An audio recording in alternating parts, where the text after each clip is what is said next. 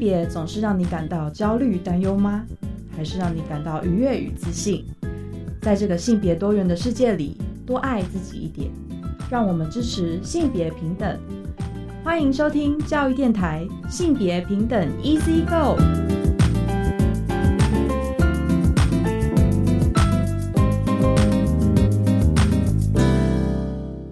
欢迎收听教育电台性别平等 Easy Go，我是玛丽，不知道大家这礼拜过得好吗？大家听我的声音，不知道会不会觉得有点怪怪的哦，就是高音有点上不去。没错，上周才跟大家说要留意身体的健康，没想到我就真的感冒了，所以我现在喉咙是在一个快要恢复、快要好的一个状态。可是它还是有一点沙哑，然后高音有点上不去。对，但我今天还是会尽量的努力呢，在就是这个喉咙有限的能力范围下，把有趣的性别心智告诉给大家哦。那等一下的性别大八卦呢，我们要分享的是关于弹性育婴假的倡议哦。那托育盟呢，其实在讲说，他们希望可以争取到八岁前可以请七百三十天，不增加雇主负担的这样子弹性的育婴假。我觉得这个可能对台湾目前低生育率的状况来说，真的是很重要的政策哦。那稍后再跟大家分享这个新闻。今天性别慢慢聊呢，我们邀请到的是台北市性别平等办公室的研究员大业哦，来跟大家分享。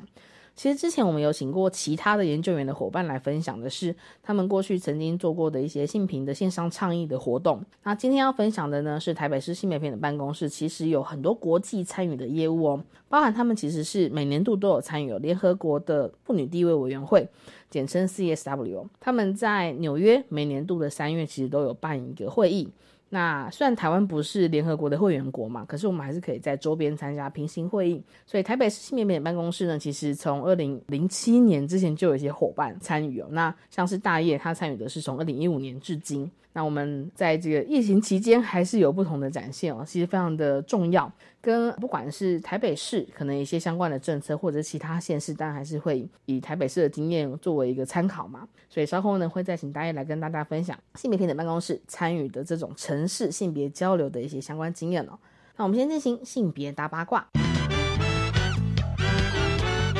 性别大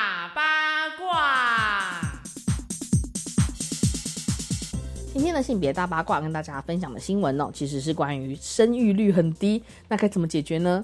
呃，托育联盟呢，其实就在讲说要增加弹性育婴假，希望八岁前可以请七百三十天，不会增加雇主负担的一个请法哦。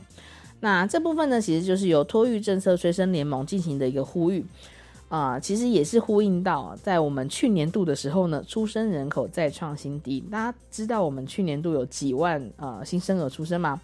其实只剩下十三点九万哦，那大家可以想象一下，在台湾已经进入超高龄社会了，可是我们出生率这么低，未来真的会成为某一种国安危机哦。所以像托育政策催生联盟，他们在三月份呢就开了一个记者会，然后呼吁企业呢应该要落实 ESG 揭露，支持女性就业，还有支持员工育儿的一个相关的作为。那在永续发展指标呢，也就是 SDGs 里面呢，也要把女性劳动力的选项纳进去哦。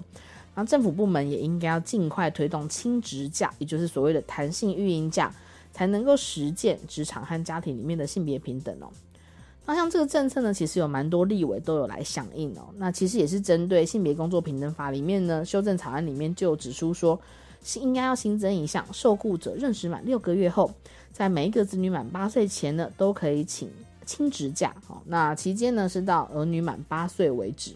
但是最长呢不能超过两年，也就是所谓的七百三十天。那这个时间呢，可以和育婴假，呃，跟那个留职停薪的期间合并做计算。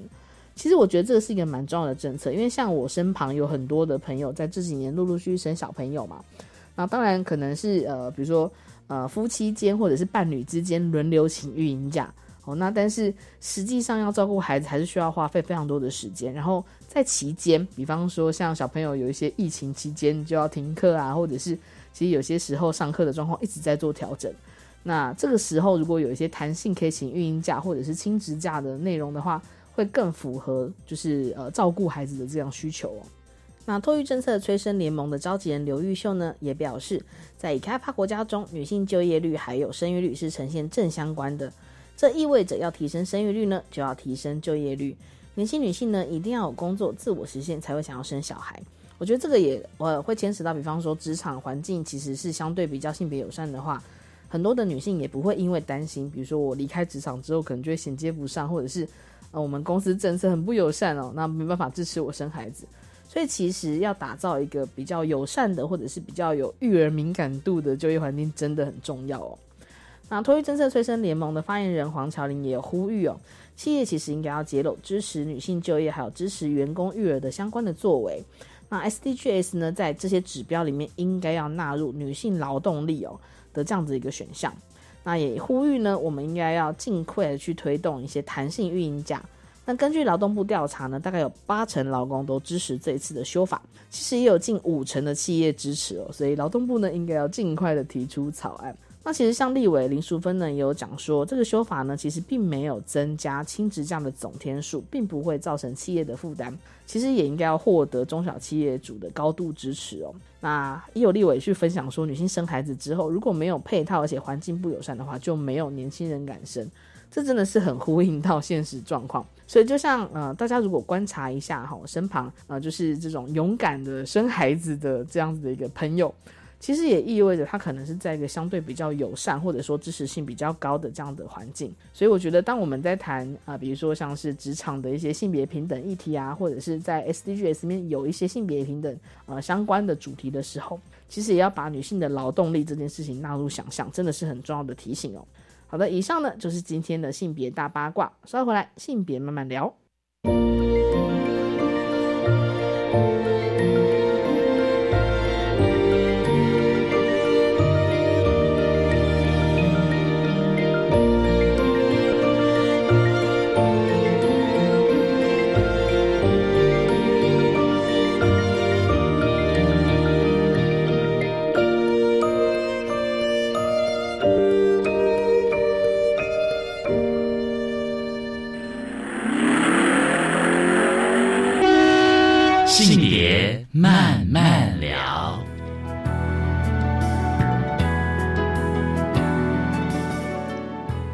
再回到教育电台性别平等 Easy Go。我们现在进行的是性别慢慢聊。那今天呢，我们邀请到的是台北市性平办的伙伴大业来跟大家分享性别平等办公室的国际参与事务哦。那请大业跟大家打个招呼吧。嗨，性别平等教育 Easy Go 各位观众朋友，大家好，我是大业。对，大业其实是台北市性别平等办公室的专员吗？研究员，研究员，研究员。你的业务范围是在研究什么呢？其实我们就是各种都研究，想要把性别平等研究的透彻。我觉得这个很重要诶，因为其实像之前也邀请过性平班的不同伙伴，但比较像是分享那种跟大众进行的倡议活动。对，但大业负责的业务又是哪一些呢？其实我负责的业务，其中有一块是国际参与，就是对，就是说做一些国际的交流，然后呃，比如说像我们会有每年三月，大概在妇女节前后期间，会去纽约参与联合国还有它周边的活动。是应该说台湾可以参与到联合国层级的活动吗？诶，应该是说台北市政府，因为我们是一个地方政府层级单位嘛，所以我们比较不是像呃国与国之间那种呃政治性比较高的那种国与国的交流，我们比较是城市跟城市之间，那有一些议题上面经验的交换。对，那这个其实对于我们在台湾特殊外交处境底下。嗯，就是城市跟城市之间这样的对口对接，是有一个比较弹性的空间。就是我们比较不会受那种政治性，就是啊，可能某些国家不太喜欢我们，我们台湾跟人家太太紧密啊，对。但是城市跟城市之间，它就比较不会有这样子的，呃，比较不会遇到这样的限制或阻碍，就是空间比较大一点。嗯。那你刚刚说每年三月台北市美办办公室会去参与的那个 CSW 是什么样的活动呢？好，我先来讲一下 CSW 它的全名哈，它其实是 CSW 以及 NGO CSW，它的全名就是联合国妇女地位委员会暨非政府组织妇女地位委员会。这个组织跟会议，它每年大概三月妇女节的前后会在。美国的纽约联合国总部进行，那联合国大楼里面，它是进行一个正式的官方会议，会讨论出呃联合国这些成员国啊，那有接下来的这一年或接下来的几年会呃在妇女权益跟性别平等要达到什么样子的目标，嗯就是有点像类似气候变迁的议题啊，要减碳多少，类似这重种。大议题。对对对对，就是会有一对会大家聚在一起，那不是只有官方才能参与，嗯就是它外围会有民间的团体，也就是我刚刚讲 NGO 就非政府组织的这些民间单位，嗯他们也很想要参与，或是很想要去 push 政府，他们自己的政府，或者是说国际联合国应该官方要正视政府单位没有注意到的一些细节，因为政府比较，我们都知道政府会美化自己的作为嘛，民间它跟社群的距离是接近的，它甚至就是社群的经验的反应跟集结，所以 NGO 的声音也是非常重要的。对，所以这个会议它就是每年三月的时候会在联合国大楼内跟大楼外面发生这样子。那台湾因为我们不是联合国的会员国，所以其实理论上是没有办法参与那个你刚刚说的那个官方举办的会议。那到底台湾要怎么样参加呢？对，没有，我们没有办法参与正式的会议，但是我们台北市运用的策略就是我刚刚讲的，我们是用城市的角度。那嗯我们当然没办法进，因为我们还是一个官方的单位嘛，我们没办法进联合国大楼，所以我们选择的地点就是会把我们的重点放在外围的这些 NGO 的场合。嗯那台北市其实一直以来，我们一九九六年我们就成立呃倡议妇女议题跟性别平等的公司协力的组织，就是以前叫最早以前叫妇权妇女权益促进委员会，是对，就是说会有官方跟民间的委员会共同讨论性别平等政策。嗯，那这个已经是很久了，我们就是发展了到呃现在已经都二十多年了，将近快三十年的时间。嗯其实有很多台北市的成果，或者说台北市做的很多事情，推动了很多政策，都是很先驱的，在当时候那个时代背景底下，甚至是走在中央前面，嗯，包括性骚扰防治、职场的性骚扰防治啊，然后还有那个女厕就是不处的问题，公厕的这个重新的检视吧，对，这些其实都是很早期就开始在做的，嗯。那这些成果，我们就很希望说，我们可以把它带到国际上面去分享。嗯老实说，我们在二零零七年，我们就已经开始，就是哎，委员就我们的这个民间委员就会建议说，台北市应该好像官方应该要有一个固定的预算编列去参加这样子的国际会议，然后我们的二零零七年就开始参与。嗯哼，对，二零零七年就开始参与，可是那个时候参与，我们就是呃有派人去啊，就是去，然后希望可以哎学习一些经验回来。对，那这个参与的效果比较有限，就是比较没有固定，比较没有一个目标的话，就、呃你能带回来的东西，而且每年参与的人也不一样。嗯就是每次去的人是新的，他其实也不太那么清楚说他会得到什么，对，可能就效果不一定，就效果比较有限。那我们二零一五年，也就是因为我我们性平办是二零一四年成立嘛，二零一五年是我们成立的第二年，我们就改变了策略，嗯。这个国际参与的策略，我们就改成我们补助更多的人到纽约，那不只是参与，还有学习。我们甚至希望把我们过去二十几年的成果，可以带到纽约去，跟其他每年都会聚集到这边世界各地的这些团体，还有政府单位，让他们知道说台湾还有台北在性别平等这个方面，我们这个领域我们到哪里了？我们做了什么？我们发现我们其实就是前段班，我们有很多可以跟别人分享跟交流的。嗯所以我们就去主办他们呃每年都会有大概至少三至少三四百场三四百场的性那个平平行论坛平行论坛，对，让大家知道说，哎、我们台北市还有台湾在做什么。那我看到那个大一之前有跟我分享一些资料，好像在二零一五年的时候的主题是 “he for she”，的确就是那一年，我觉得不管是你一般大众或者是民间团体，应该都有常常看到这个有点像是精神标语。那他讲的其实真的是在讲说，那男性的支持，然后在性别平等的参与等等的这个主题，所以我觉得这个很重要哎。那是分享有点像台北市在推动的经验嘛？对啊，我们每年其实都会设定一个主题，那当然这个主题会跟联合国当年度他为妇女地位委员会设定的年度主题，我们会互相呼应啊。是，所以每年他们其实会不一样主题，像二零二三今年他们。主题就是要透过数位科技来推动性别平等，所以我们就会依照年度的主题来设定。台北市要分享给大家的会是这个面向，嗯的什么，我们的做的什么样的性平措施或者是一些政策。嗯，我觉得这部分其实蛮蛮有趣也蛮重要的，是可能很多民众会觉得，哎，好像有看到，比如说有一些新的措施，但可能都是。办了活动的时候，或者是我们有一些策展的时候，才会被看见。那当然，的确，呃，这就是为什么我今天其实很想邀请大爷来分享的原因，就是让大家知道说，政策在改变或者政策在施行的时候，其实跟每一个人都蛮有关系的。然后，这个呃，这个经验分享的交流，也可以带给有点像是台湾用呃，只是在国际的位置比较被边缘化的同时，我们可以用城市的视角来去跟另外一个。呃，其他很多的城市或其他很多国家的 NGO 单位一起交流的可能性，我觉得其实这部分真的蛮有趣的。所以大一其实是从二零一五年参与到今年吗？就是去比较多次，我二零一五就去，然后因为我还一直在这里嘛，对，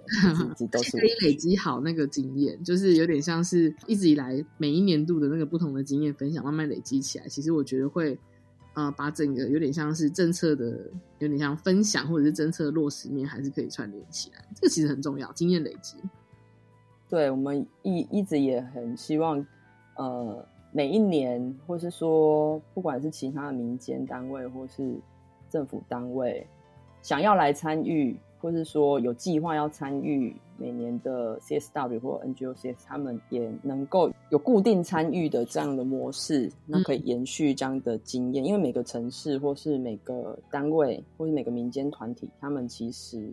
呃有他们自己的呃人力的配置嘛，还有他们自己的议题倡议的角度，所以如果可以有固定参与。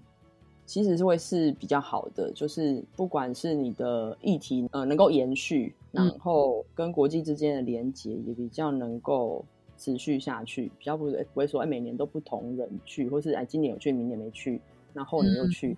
就是中间会有一些断层这样子。没错，那我觉得，呃，在这个部分呢，我们就可以请大家开始帮我们介绍看看，你在过去参与的时候，你有没有记得一些高光时刻，就是那种印象特别深刻，或者是每一年度的主题可能讨论了哪一些呢？哦，这边一定要特别讲一下，二零一八年我们参与那一年很特别，是因为我刚刚有说，以前到现在，联合国每年都会有自己的主题嘛，那我们去就会去，呃，在那个主题底下。去呼应大会主题，然后分享台北市的经验。对，那二零一八年我们当然也是这样的做法，但是我们有增加了一个比较特殊的部分。我们那一年刚好是希望可以研拟出一套职场性别平指标，其实就是大家现在看到台北市在做的这个针对企业，希望他们能够落实在职场上面的一些平性别平等的措施。那那时候我们就把这样的一个。我是说，是功课啦，就是我们带了一个作业要去那里做。那这个作业就是要透过这样子一个场合，除了说我们在 NGO CSW 还有 CSW 遇到的这些团体外，我们当年度其实很重要的是劳动局，当时候赖香林局长就是跟着我们一起去，对，他也很重视，然后他就觉得，哎，他也要一起去完成这个任务，对，然后我们去那边其实不只是。参与原本的这个联合国会议之外，然后我们还呃拜访了很多企业，还有政府单位，然后还有民间团体。对，就是说透过已经有在执行这些职场多元共荣方案的，还有政府单位，他也已经有在做，或甚至他们已经在规划要做的，我们去了解别人的做法，以及。他们这个执行之后有没有一些可以再改善的地方？我们把这些经验带回来，嗯，做成台北市自己的职场性别平指标。所以其实整个这个政策的形成，不是只是像之前大家会以为说啊，你们公务员就是门关起来自己在那边想，有一个政策形成的过程，是我们透过国际的学习嗯交流的方式，然后去，因为这个东西相对于台湾来说，我们尤其是政府部门是没有政府单位在做这样一套是专门针对职场性别平等的一套指标。台北市也很希望说，台北市就是我们其实很多的跨国企业啊、中小企业啊，其实都是聚集在台北市。其实这这件事是相当很重要，所以比较重要的是特别做了这件事。嗯，我觉得这的确是像大叶刚刚讲的，就是就如我可能也会想说，嗯，这些政策到底是怎么来的？真的只是委员开完会之后就修出来嘛？其实不是，在政策落实面上，还是会需要很多实务经验的累积和堆叠哦。那我们在下一段呢，再邀请大叶继续跟我们分享哦。那在不同年份的那个 CSW 的这个平行论坛里面，呃，台北市性别平等办公室到底有哪一些参与和哪一些分享？那我们先休息一下。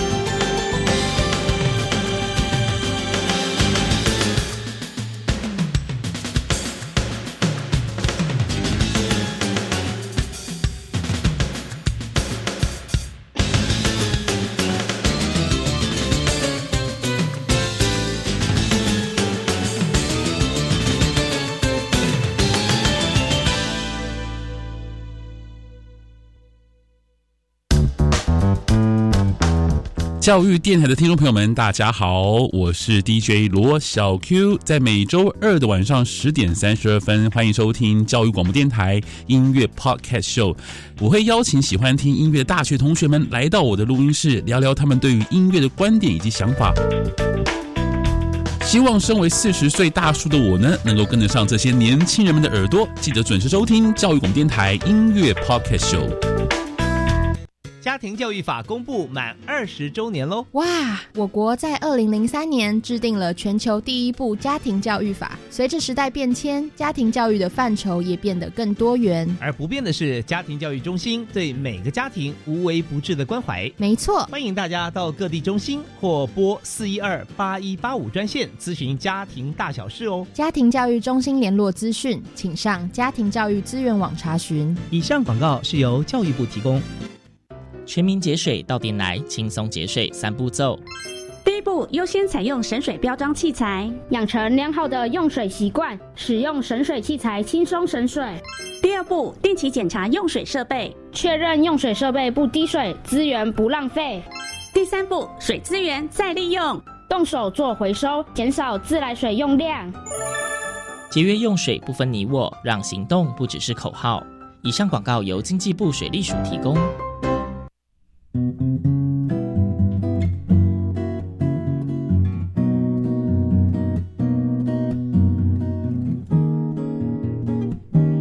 我是苏密苏米恩，你现在收听的是教育电台。哦，朋友们，就爱教育电台。耶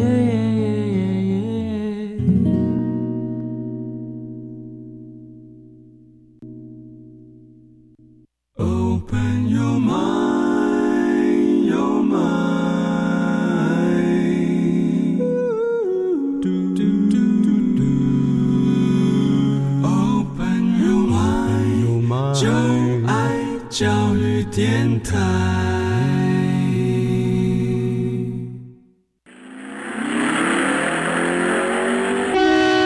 性别慢慢聊。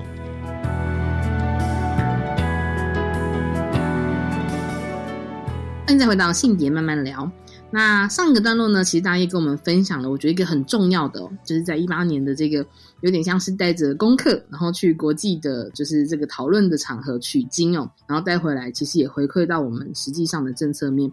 但其实大家可能会想象，嗯，讲到性别平等，好像国际或者比如说我们去纽约参加一个会，感觉是美国是一个很进步、很重视人权的环境。但好像也不尽然在呃女性权益推动这件事情上，他们都是走在一个这么前端、这么进步的位置，对吗？对我，我觉得这件事情也是蛮有趣的。就是我二零一五年是第一次呃代表台北市政府去参与这个会议。那我们除了自己主办的场次，就平行论坛，我们也会去参与其他的 NGO 或是甚至是其他的一些地方政府他们主办的平行论坛。那有一个场次，我们就觉得很有趣，它是旧金山市政府主办的。那他讲的是，呃，题目是 Cities for CEDAW。那我们就想说，哎，Cities for CEDAW 是是一个什么样子的内容？那我们就在那边听，那了解说，哦，原来哦，以前也不是那么的清楚，一会一直想象说美国很很很进步，在性品这一块，它也是做的好像很不错，但是。我们那一天听了这个他们的论坛，才知道说，哦，原来美国它是目前少数几个联合国成成员国里面没有签署 CEDAW 的国家之一。居然没有签署吗？对我们很讶异，他其实不是没有签署，应该是说他们已经签了，但是因为他们的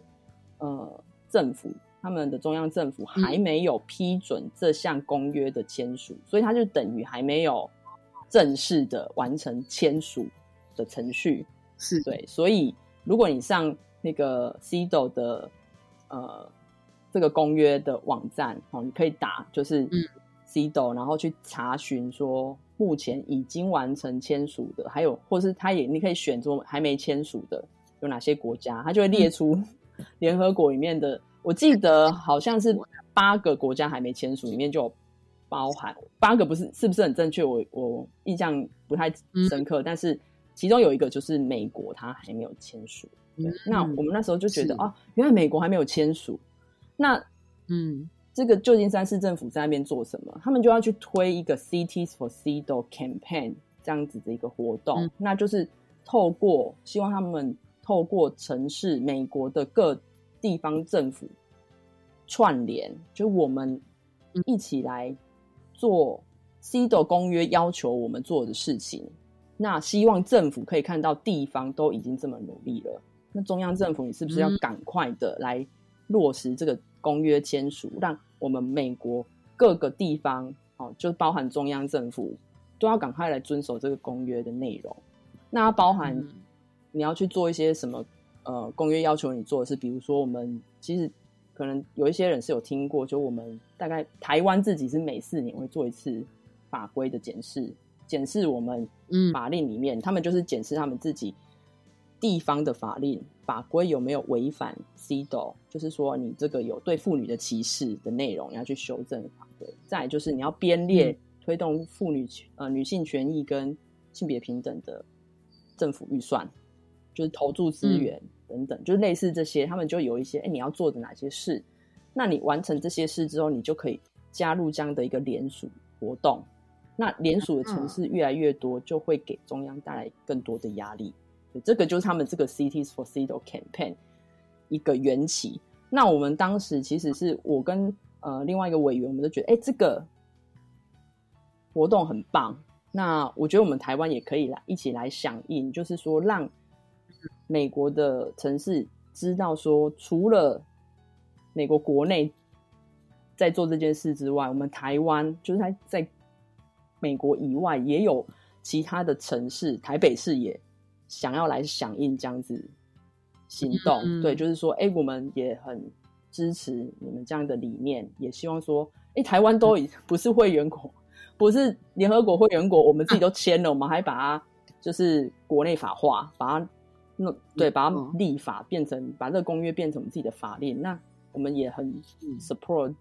美国这样的做法，对，所以我们自己也做了一份 Cities for CEDAW 的台北市的报告，然后交给他们，嗯让他们知道，哎、我们也在响应这样的活动。我觉得这也蛮不错的，欸就是让他们知道你们在那个用性平的那个战斗之路上，虽然大家是在用地方包围中央，可是远方有一个性平小战友正在帮你们呼喊。对，就是大概是这样子的概念。这个可能也是在我觉得在那个以城市为为名的交流下，其实我们蛮可以做到的这样子的事情。就是，嗯，我觉得这个其实真的蛮有趣的。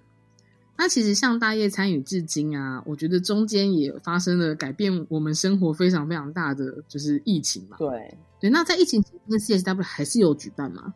呃，因为二零二零那一年是刚好疫情刚开始爆发，然后最严重，那刚好爆发在我们要去纽约之前。我们那一年其实是出发前的一个礼拜，然后就是主办单位就说、哦、我们要取消，因为疫情实在太严重了。对，所以那一年大概就是官方的会议还有一些零星的进行，那如果是周边会议，就是几乎全部都取消。那二零二一跟二零二二，那因为疫情都还不是很明朗嘛，因为各地的状况都还不是很确定。那其实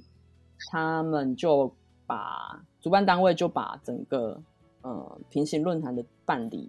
还有包括官方的跟这个非官方的，全部都改成用线上的方式来参与。对，那线上的话，其实对我们来说就。参与上当然就会比较方便，我们就不用跑到这么远的地方。对，那可是对我们来说，线上呃也有它的缺点啊。我们觉得在国际的，就是说我们跟国际伙伴的交流，或是说你可以跟他有比较多接触，那个机会就变得比较少，因为大家。现在应该很很多都是开线上的会议或参与线上的活动，就大概也会有差不多类似的感觉，就是诶，有些人你是看不到他的脸，你也不知道他是谁，嗯、你甚至不知道他从哪里来，那你也没有什么机会把他留下来。对，那可是在现场的话，你其实会有呃相对比较多实体互动的经验，那个经验是，嗯呃，人家说见面三分情，其实那个还是人跟人的互动，其实还是重要的。没错，对我觉得像是因为我们后来在那个二零二一、二零二二的时候，其实都会有那个可以线上有点像是与会嘛 的那种机会。我觉得讨论的主题其实也蛮有趣的。像二零二一年的时候，那个有点像是讨论的主题就是包含，我可以跟大家分享一下。呃，其中有一场是女性参政培力一百招东亚经验的分享。所以在这边，除了台湾的伙伴，包含像是打野，或者是有一些可能是学者啊，有一些可能是呃欧巴桑联盟，就我们之前也有访问过的单位，然后他们是跟呃日本还有韩国的伙伴去做分享。所以的确，就是透过线上的方式，你可以跨越那个时间和空间的限制啊。但有点可惜，就真的是没办法实际上跟大家建立起那种面对面的情感这样子。对，玛丽，对主持人讲的没错。我们那时候，呃，相对来说，我们在邀请这些讲者的时候，会比较没有空间跟呃时间上面的成本没有那么高，因为实体你是人要去到纽约嘛，那可能那个成本是比较高的，所以可不一定是大家都有办法去。对，那、嗯呃线上的话，我们弹性就会比较大。那讲者也会，他也会觉得，诶，他参与的方式，他可以线上参与，他比较愿意。对，所以嗯，那个时候我们也比较能够邀请到来自不同国家，比如说我们可以邀请到亚洲的东亚，比如说日本、嗯韩国，那我们甚至也可以邀请到像欧洲的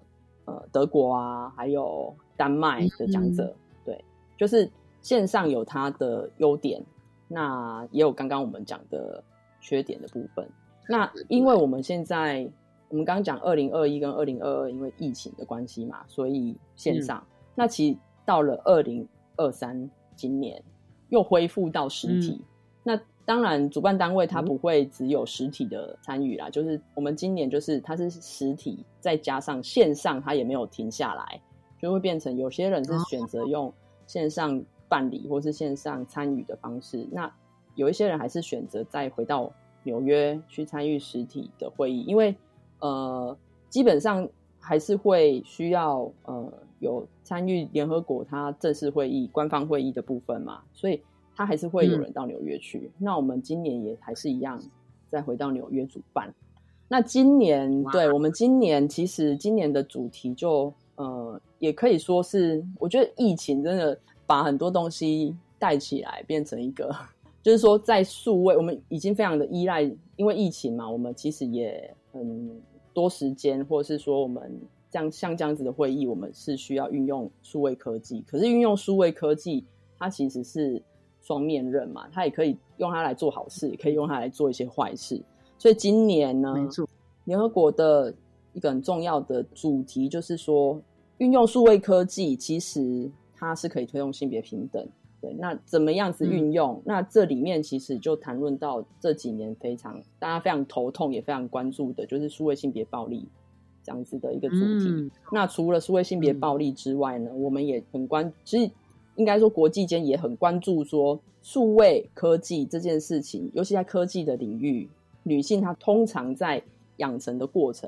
我们说那个 STEM 教育，其实是嗯小女生她在她希望能够去接触科技或者接触科学领域的时候，她会遇到一些阻碍。那这个阻碍当然不只是不只是这种我们对于女孩的期待，当然还有她进入这个场域之后，她可能会遇到的这个场域这个科技领域对女性的不友善或是一些歧视。对，那所以它也是今年联合国一个谈论的重要的重点，就是刚刚讲一个是数位性别暴力，另外一个就是 STEM 教育，就是女孩在这个 STEM 教育里面要怎么样，就是每个国家要怎么样去做这件事情，就是让更多的女性或者说投入更多的资源，对，就是我们要从头开始做起，这样，就是大概是今年回到实体之后，我们也在这几个主题里面有蛮好的交流。那今年其实呃恢复到实体之后，我们发现参与的人其实也蛮集中的啦，就是说因为人可能不多，那因为场次也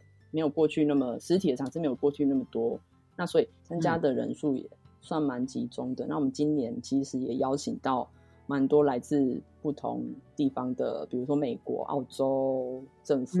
还有香港，然后再包括啊，对，美国，就是大概这几个嗯地方的这几个国家的代表，然后跟我们一起来谈论这这几个主题，这样就是我们数位性别暴力嘛，然后再就是我们另外一场其实主办的是如果如何用透过数位科技来倡议这个多元性别这样。哦，我觉得很想要听听，就是今年热腾腾刚开完会的那个内容哦。那我们下个段落呢，再请大家继续分享。那我们先休息一下。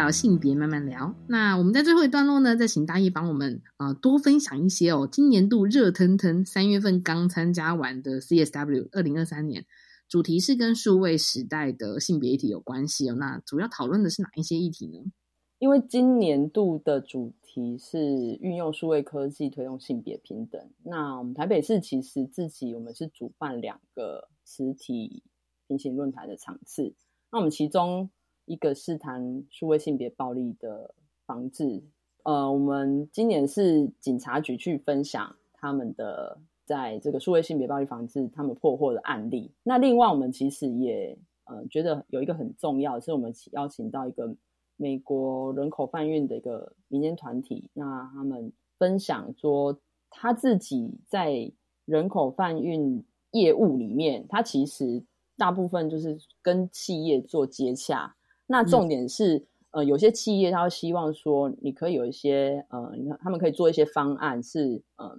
给孩子设计课程。那那个课程其实很重要的是，他要去针对，因为我们讲数位性别暴力防治，那个防治的概念可能是不只是你在事件发生以后，你要怎么样去做处遇，那更多的是你要怎么样去防范，或者是说让孩子们去意识到说，他这样子在网络上的行为，其实是对他来说是没那么安全的。那通常小朋友他自己，就是我们孩子们他。不会去觉得这不安全，对，所以他们会设计一整套的课程。那这个课程其实它有一个重点是，他不去告诉孩子们说你不要做这个，你不要做那个，这样不好。他们用的方式就是，我要让孩子们了解说，你可以去想想看，这个情境下面你会做什么，你怎么做，你在这个状况里底下，你觉得接下来如果你做了会发生什么事？嗯，他会让孩子们去思考，就是你在网络上面做的这些行为，嗯，后续会怎么会发产生什么样的效果？那你有没有想过这件事情？那可能大部分是没有想过，所以他就做了。那有这样一个机会让他们去思考，就会有一个不同的效果。就是他们在分享是他教育这一块，他们是怎么样去，他们怎么去做这样子。嗯，而且并不是用。保护性或者是哦这种防毒管制的这种感觉哦，不是不是，真的有机会可以思考这件事情，真的很不错哎。对，那也让他们就是也让孩子们知道说，哎，不是你在网络上做的事大家都不知道，它其实是会影响到你的现实生活。那影响到你现实生活的时候，你有没有人你可以讲，你可以求助，或是你可以找他来帮助你的？他们也很重视这一块。嗯，所以他们在整个就是，当然，因为他们是嗯团体在做，所以可能呃也没有办法那么全面，对。但是他们这个经验其实对于台湾来说，也是一个蛮好的方式。这个问题其实还是要从孩子们开始，让他们意识到这样。那另外一个素养这样子，对对对。那另外一个是呃，其实这一次谈论。蛮多的是 STEM 这个主题，嗯，对，就是刚刚有提到的。那 STEM 的话，嗯，其实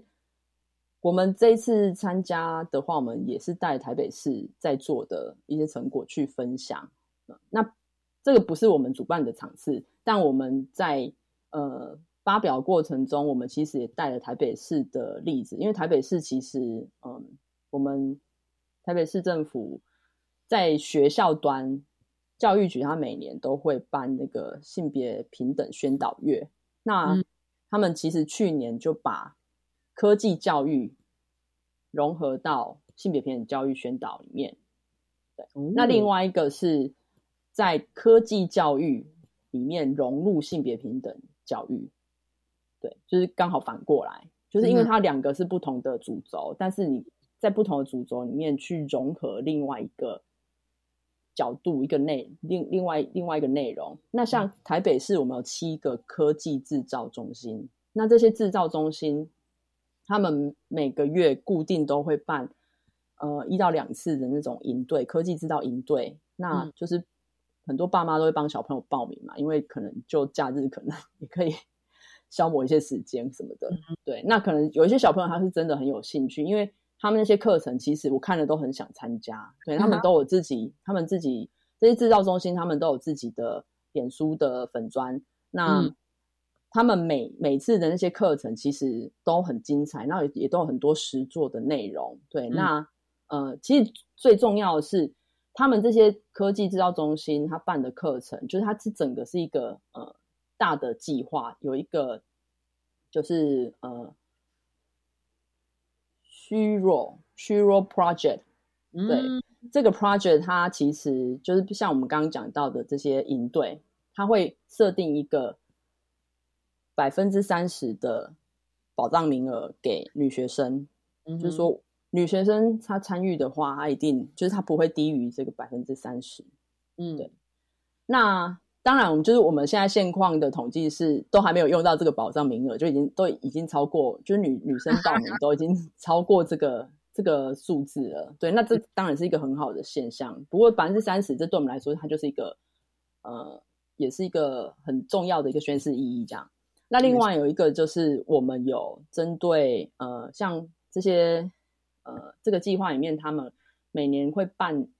STEM Plus 的竞赛，就是说鼓励小朋友他们可以来参与这样子，就是你可以把你自己做的作品，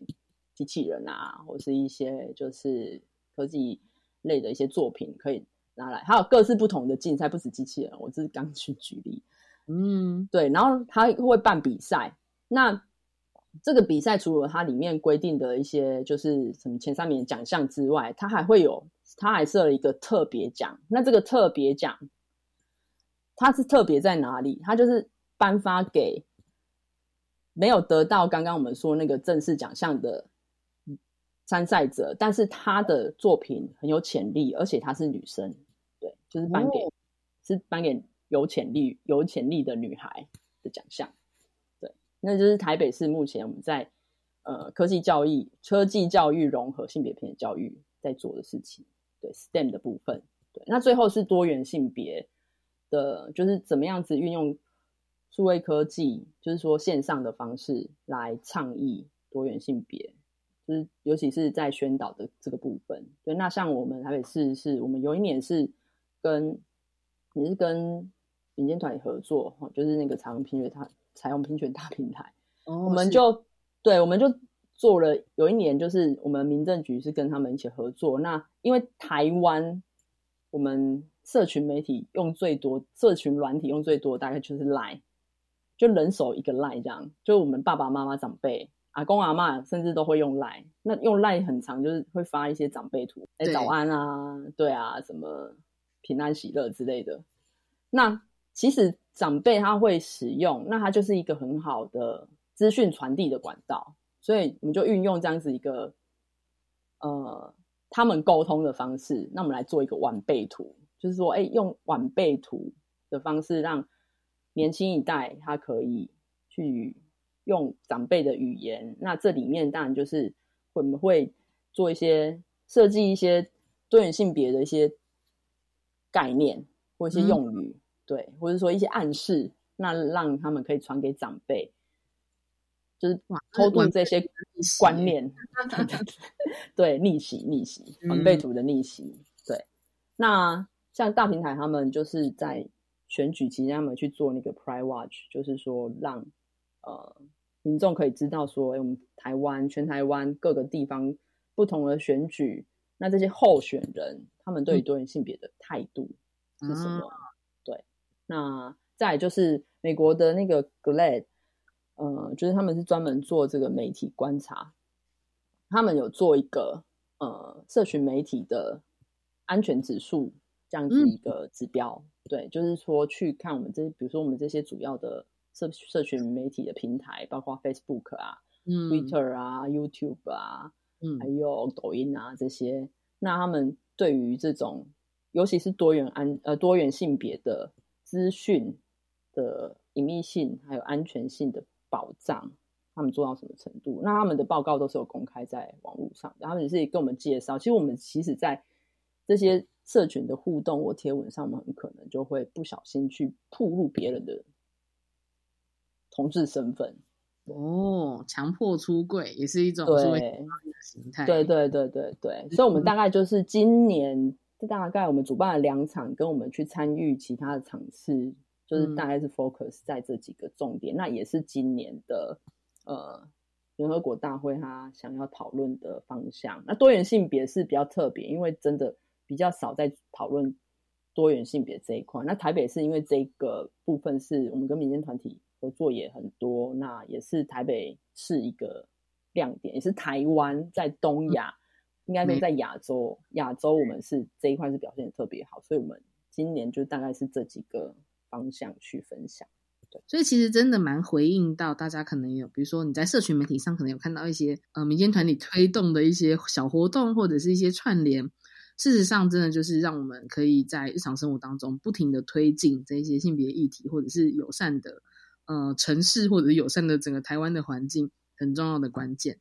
那我觉得能够跟国际的不同的城市一起交流这件事情，真的也是蛮开心跟蛮值得持续努力下去的啦。对对啊，所以今天非常谢谢大叶来跟我们分享哦，台北市性别平等办公室已经累积了很多年的在国际上面的呃，就是性平政策的努力推动。那未来也或许再有机会，大叶明年度可以再来分享一下明年的 CSW 有没有什么不一样的那些议题的推进哦。好啊，期待你们可以再邀我来，非常期待。好，那也就谢谢大家今天来跟大家分享。好，谢谢玛丽，谢谢各位听众，谢谢谢谢大家今天的收听。那我们节目到这边喽，拜拜，拜拜。